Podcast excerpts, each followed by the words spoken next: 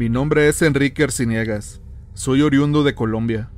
Les platicaré una historia que le sucedió a mi bisabuelo, cuando él aún era muy joven. Hace mucho tiempo dice que él vivía junto a su familia, su esposa y su hija, en un rancho muy alejado. Su hija llamada Claudia padecía un trastorno mental. Cierta noche cuenta mi bisabuelo que ella se puso muy mal, se veía muy enferma. Tal era su estado, que comenzó a retorcerse de dolor y a su vez hacía muecas debido al mismo. Por ello y en un acto de desespero, Teodoro su padre decidió preparar y montar su caballo para dirigirse al pueblo más cercano, con el fin de hablar con el médico y de ser posible llevarlo de vuelta con él a su casa para ayudar a su hija enferma. Platica don Teodoro que en una parte del camino su caballo frenó de golpe. Este resoplaba y relinchaba como loco.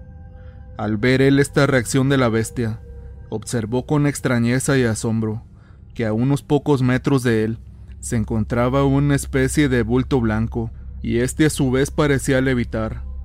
Al ver esto dice que sintió un terror extremo, como nunca lo había tenido, pues él se caracterizó siempre por ser un tipo duro y recio, que no se intimidaba por nada.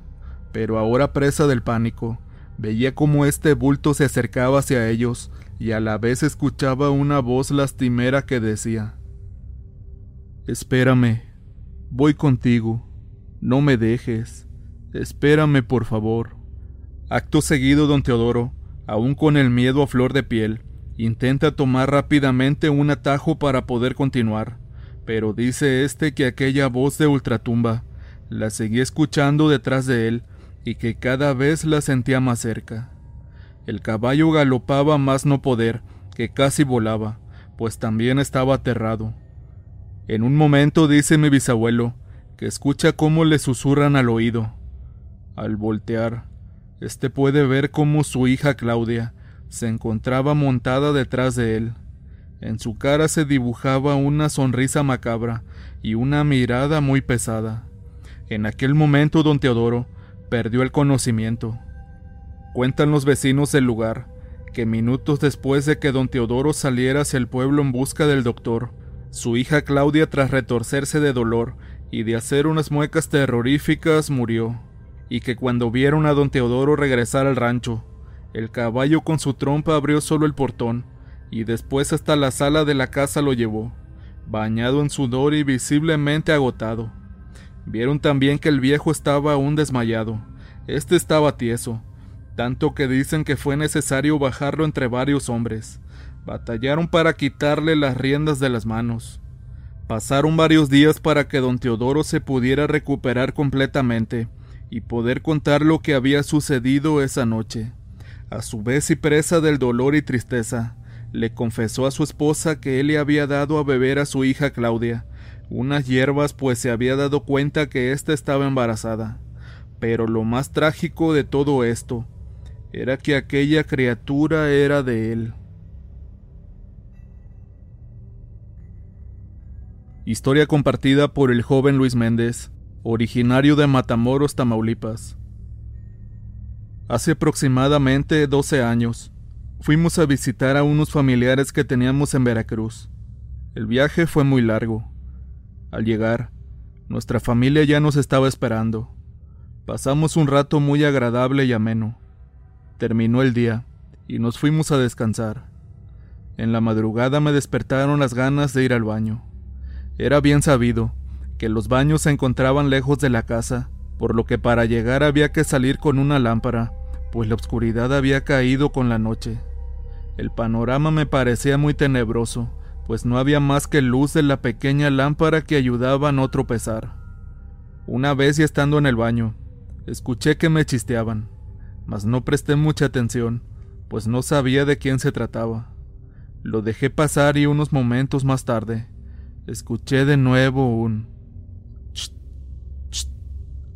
Esta vez me asusté mucho, pues yo venía de afuera y no había nadie más que yo.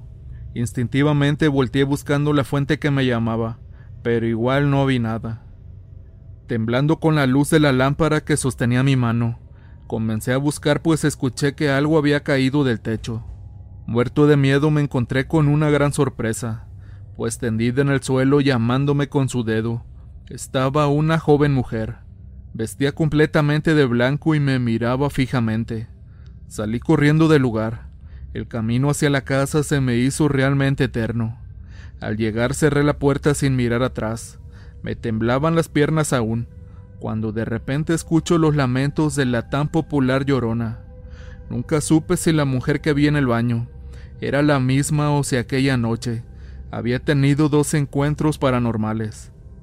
Actualmente tengo 27 años y hoy sé que mi familia tiene descendencia de curanderos. No sé si debería atribuir a esto el que pueda ver y escuchar cosas que otros no pueden. Mi nombre es Paco Huerta.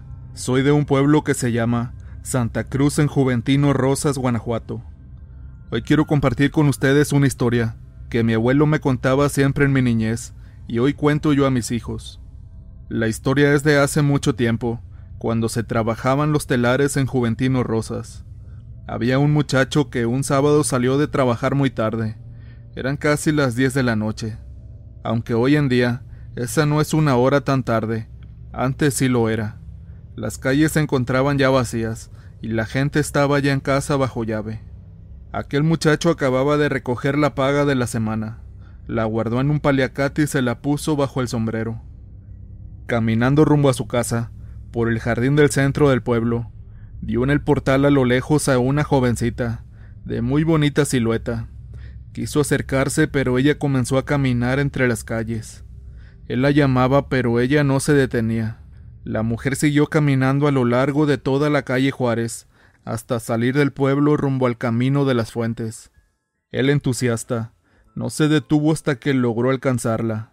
La tomó del hombro y la giró para lograr por fin ver su cara, sin saber lo que le esperaba.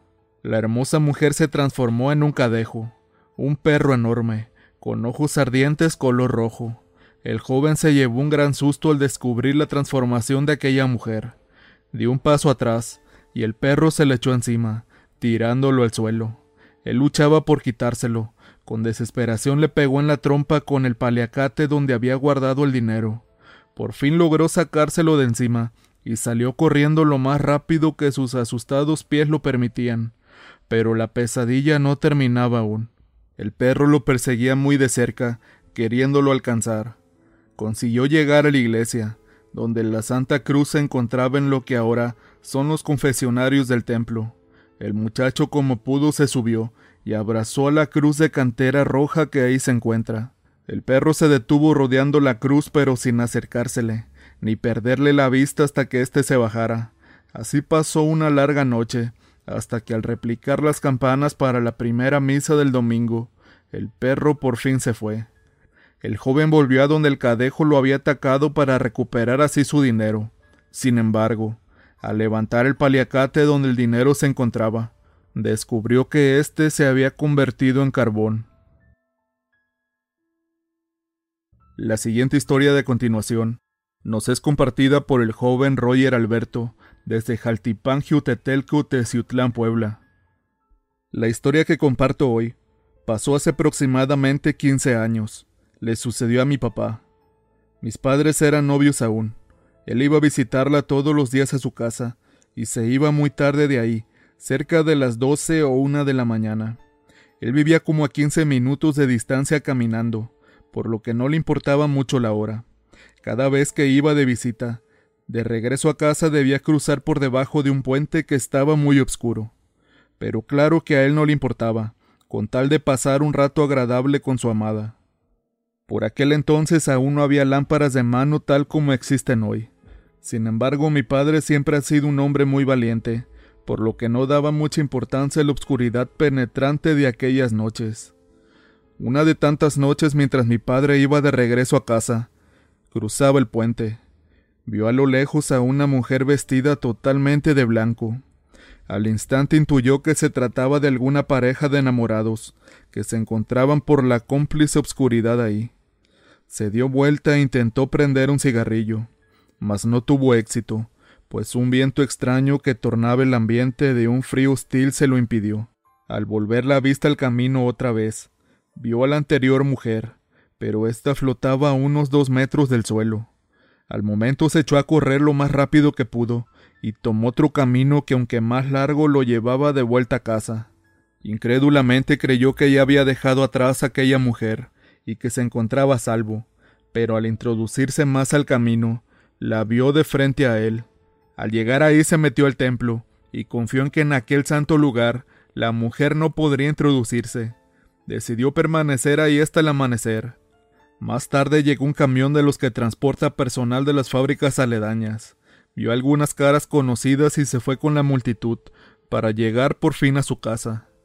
Al llegar al puente la mujer había desaparecido ya y pudo cruzar más tranquilo. Por algunos días estuvo yéndose temprano de casa de mi mamá, para no tener que cruzar tan tarde solo por ahí. Después de algún tiempo él concluyó que el encuentro paranormal de hacía algunos meses no debía ser más que aquellos que te pasan por casualidad alguna vez en la vida. Así que nuevamente se iba de casa de mi madre muy tarde. Otra noche se fue a eso de las dos de la mañana. Iba caminando tranquilamente por el puente, cuando de pronto un perro se cruzó en su camino. Parecía un labrador de un color negro brío. Le impedí el paso abruptamente. Mi papá se enojó demasiado, así que le proporcionó al perro con mucho coraje una patada para quitarlo del camino. Al pegarle ni siquiera sintió el golpe en su pie. El perro ni se inmutó en lo más mínimo, pero sí se quitó del camino. Mi papá siguió caminando como si nada hubiera pasado. Algunos metros más adelante, prendió un cigarro, pero un momento más tarde, un escalofrío recorrió su cuerpo y su cigarro se apagó. Volteó hacia atrás y vio a la mujer de blanco con el perro, al que había pateado. Este estaba atado con una cadena. El perro comenzó a elevarse, y una vez arriba el perro comenzó a perseguirlo ahora. Mi padre corrió inmediatamente, y mientras corría lo más rápido que podía, intentaba rezar las oraciones que sabía. Volvió a mirar atrás para ver si el perro aún lo perseguía, y se llevó una gran sorpresa pues el imponente animal había crecido algunos cuatro metros ahora. Era enorme, y su mirada de odio parecía gritarle que se lo iba a devorar. Mi padre continuó corriendo hasta que llegó a una casa. Instintivamente se metió al gallinero, alborotó a las gallinas por lo que el dueño de la casa salió a revisar qué estaba pasando, al gritar con rifle en mano. ¿Quién anda ahí? Mi padre salió con las manos en alto y le explicó al dueño que unos ladrones lo perseguían, pues tenía vergüenza de confesar lo que realmente pasaba y quedar como un cobarde. Esa noche le sirvió a mi padre como una lección, pues nunca más cruzó tan tarde aquel puente del mal. La siguiente historia que te voy a contar a continuación nos fue compartida por la señorita Mildred Correa desde República Dominicana. La historia sucede en mi adolescencia. Tenía 16 años de edad.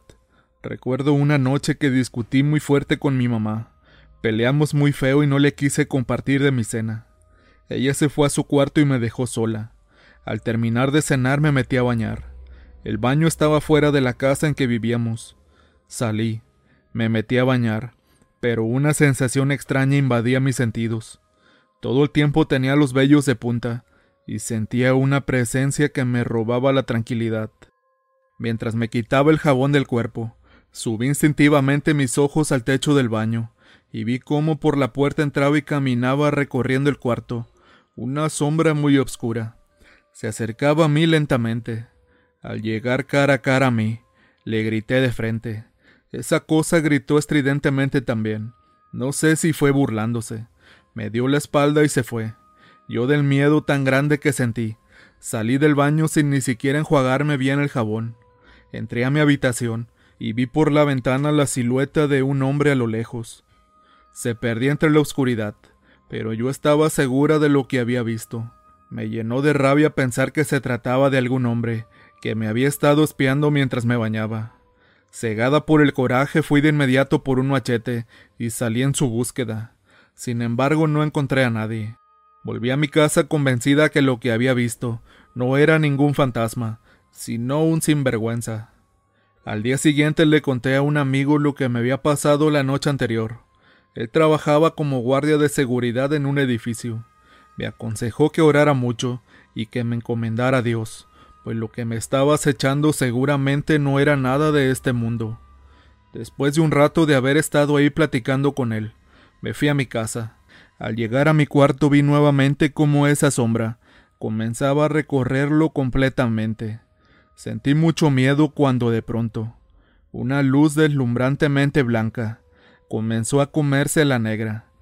Al día de hoy estoy muy segura de que la luz blanca era Dios, protegiéndome impidiendo que aquella fuerza maligna me llevara con ella a la oscuridad. La siguiente historia que te voy a contar a continuación nos la hizo llegar un suscriptor del canal de manera anónima. Lo que les voy a platicar le sucedió a mi cuñada. Tiempo atrás de que ella estuviera viviendo con mi hermano, solía jugar con la tabla Ouija. Salía con mi hermano y después de un tiempo, se vino a vivir a mi casa con él, y fue ahí cuando se mudó que comenzó todo. Las primeras veces no fueron tan fuertes como las demás. Al principio solamente veía en ocasiones algunas sombras o escuchaba ruidos en medio de la noche.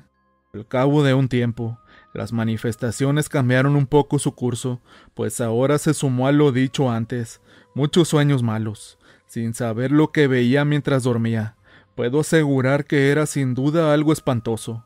Se despertaba de sobresalto llorando, o con un grito de terror desgarrador. Las pesadillas fueron cada vez peores con el paso del tiempo, y como si con eso no fuera suficiente, ahora las manifestaciones tenían con ella contacto físico. La tocaban, le jalaban el cabello y los pies mientras ella dormía. Sea lo que sea que ella dejó escapar o atrajo con el juego, la estaba atormentando de la peor manera, pues causaba un profundo terror en su día a día. Con el tiempo mi hermano y mi cuñada intentaron tener un bebé, pero tristemente las cosas no resultaron de la mejor manera. Al fin del primer mes del embarazo lo perdieron. Mientras llegaba un segundo intento, hubo varios fracasos espontáneos de por medio, y cuando por fin logró cumplir un poco más de tiempo de lo habitual, nuevamente lo perdió. Sin duda algo con ella no estaba bien, y sea lo que sea que le esté pasando, espero la deje vivir en paz muy pronto.